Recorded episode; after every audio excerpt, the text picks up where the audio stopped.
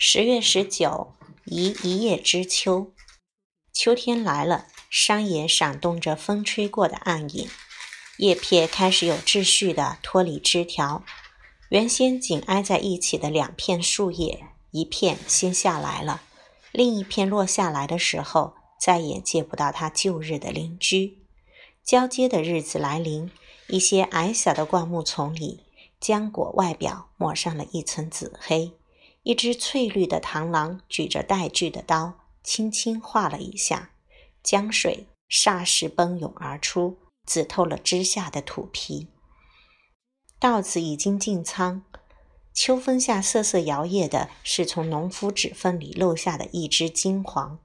农夫已经走远，不会回头，注定这一穗金黄要坚持到秋日的最后，被人遗漏忘却。不能和亿万弟兄一道进入温暖的谷仓。此时，它的美超过一切，在我看来，源于遗忘而独立存在，虚构出沉寂田野的动人一幕。浆果、稻穗这样物力分行中的灯盏，秋日的过去就是他们生命的过去。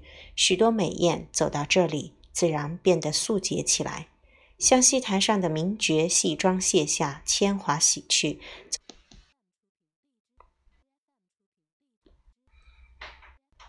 走在街市上，纯乎一个普通的中年妇女。一个人不能在戏台上待得太久，生活被生活被理想化了，虚饰的成分让人忘了本质的本部分，想不起戏台是临时搭起的，谢幕之后就要瓦解。暗夜里，车驶过同样沉寂的山村，简陋的土墙开设的小窗口透出昏黄的光。一家人聚在岩石的屋内，守着炉火，内心踏实起来。谷仓是照耀一家人美好心情的不灭灯盏。隔着芳香的木板，里边躺着一家人的生存希望。从春日开始萌发，夏阳暴晒，现在终于落实下来。当时是那么漫长，好像一盏晴时的灯，要晴到旱时才被真实的点亮。中间这么多的交替、衔接、奔跑，的确，我看过那些最终不能点亮灯盏的农耕人家。秋日远去。寒冬到来，是那么黯然神伤的蹲着，敲打着春日吃进泥层中的篱笆。要问个究竟，分娩的人家如实的享受着秋日的馈赠。闲聊时记起春夏那些有趣的细枝末节，唇齿开合中带着舒适的滋润。看来，只有希望不落虚空，眉宇间才笑得起来。一本书在经过春风夏雨的重叠，终于在深秋的最后几日结束了文字的蔓延。这个文人松了一口气。好几次，他像一个持灯者，火舌飘忽不定，他的心时浮时沉，晴明阴晦在瘦削的脸庞上隐现。夜半推开窗门，所有家庭的灯盏都熄灭了，自己却还在夜色里跋涉。这大半年的灯火费得太多了，白日瞳孔里也跃动着两团火焰。在乡村写作笔下的书吮气明显与上一个章节慢了一个节奏。这个脱节需要修复，不是顺着时光飞驰，而是逆向而走。似乎都有这样的感觉。在乡村里完成的这一部分，像是夕阳余晖下归来的牲口，脚步细碎，神色黯然。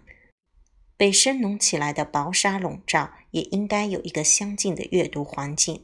村头老樟树下，寂静萧然的风雨亭里，简约朴素的廊桥上，选择环境阅读是一种智慧。删去书写者身上的种种附加，也放弃了自己种种目的性。此时，书页打开。字句连袂而起，人融了进去。有几次我读到一些残本，残本毁弃了创作者的背景材料，如在异地骤遇了陌生人，没有既往的历史记录，没有阴影和光圈，使阅读时每一字句都像秋风里吹过的干果，水分滤去，肉质干脆。秋风残照下的人文，要比湿润阳春时可靠。它的忍俊是此前未有的情节，浓缩着艳丽的汁水。到了这个节气的文人笔下，我们说韵味，其中一部分就是由朴实无华来承担的。渐渐形成一个晚秋爱好者，从枝头泛黄到飘落，抵达地面时，已呈现着冬日的节奏。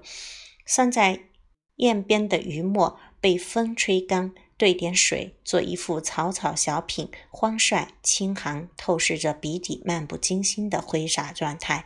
万木萧疏，百草枯黄，一个在秋风中穿行的漫游者，心事清曲。一些被春日枝繁叶茂遮蔽的伤疤痕，一些少年时代持抱不放的爱恋，不是展现了，就是放弃了。季节使人物发生了多大的变化呀！幻想的春日和无比实在的秋日，夜里曾经是润泽的盛夜，现在已经是金戈铁马的秋声。有理由说，春日、秋日的笔下文词一定是不同色泽的。尽管出自一人之手。我仍然记得秋日里修订春日写下的一叠文稿，若笔如刀斧，删尽繁枝入叶。这就是文字的命运，像许多果实那样，春夏的花枝招展，只有到了秋日，是否存在才能确认。有一些灯盏没能亮到秋日，与生俱来的命数使他们止步于春秋。刘安说：“不与夏虫语寒，不与去人语道。”因为生命中缺乏言说的条件，回放曾经在春日里生机无限的花朵。不禁追问起空间的历程，究竟隐伏着多少玄机？在时光携带着无数浮沉不定的生物匆匆行进时，伤逝之美也在同时上演，使一个走到秋日下的人，那些郁积着浓烈和空洞的春愁，此时一笔勾销。浅色寄语，朱以洒。